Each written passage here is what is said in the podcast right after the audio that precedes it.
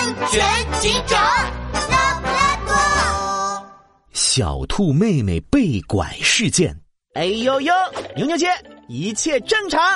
哎呦呦，广场也一切正常。这天，拉布拉多警长和杜宾警员正在森林小镇巡逻。突然，拉布拉多警长注意到小树林边上有一只小松鼠，正一脸难过的低着头往家走。小松鼠，你怎么了？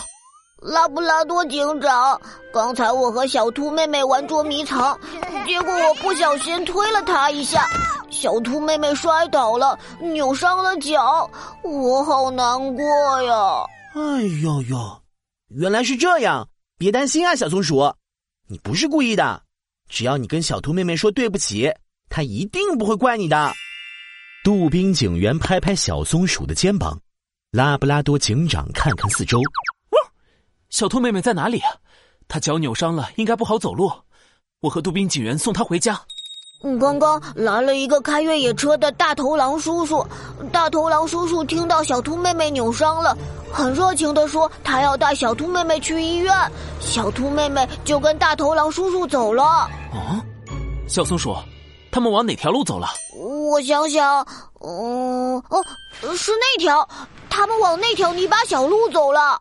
杜宾警员顺着小松鼠指的泥巴小路一看，纳闷的挠挠头：“哎呦呦，不对呀，拉布拉多警长，那条路不是去医院的，而是去郊外呀？难道这个大头狼不认得路？”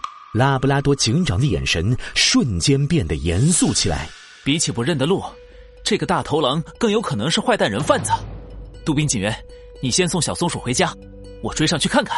拉布拉多警长立即安排杜宾警员送小松鼠回家，自己则开着警车沿着泥巴小路追了上去。很快，警车就开到了泥巴小路尽头。可是，小路尽头有三岔路，每个岔路口上都有车经过留下的车轮印。不知道大头狼走的是哪一条路？三条路都有车经过，大头狼走的会是哪一条路呢？等等。这是，这时，拉布拉多警长突然发现，左边那条路上的车轮印和其他两条路上的车轮印不一样。左边的车轮印看起来更大更宽，纹路也更深更复杂。不，我知道了。拉布拉多警长乌黑的圆眼睛一下子亮了起来。大头狼开的是越野车，越野车的轮胎和普通车的轮胎不一样。越野车轮胎更大更宽，花纹也更深更复杂，所以大头狼一定是朝左边这个方向走了。拉布拉多警长开着警车，沿着车轮印记追到了一座废弃小屋。废弃小屋门口正停着一辆越野车，里面好像有人在说话。啊，大头狼叔叔，你走错路了，这里不是医院呀！是小兔妹妹的声音。哈哈哈哈哈！医院，小兔妹妹，你太天真了，连有困难找警察，不要轻易相信陌生人的帮助都不知道。我一说可以帮忙，你就这么傻乎乎的跟我走了，乖乖的，让我把你吃掉吧！啊！啊救命啊！大头狼刚张开大嘴，门被人一脚踹开了。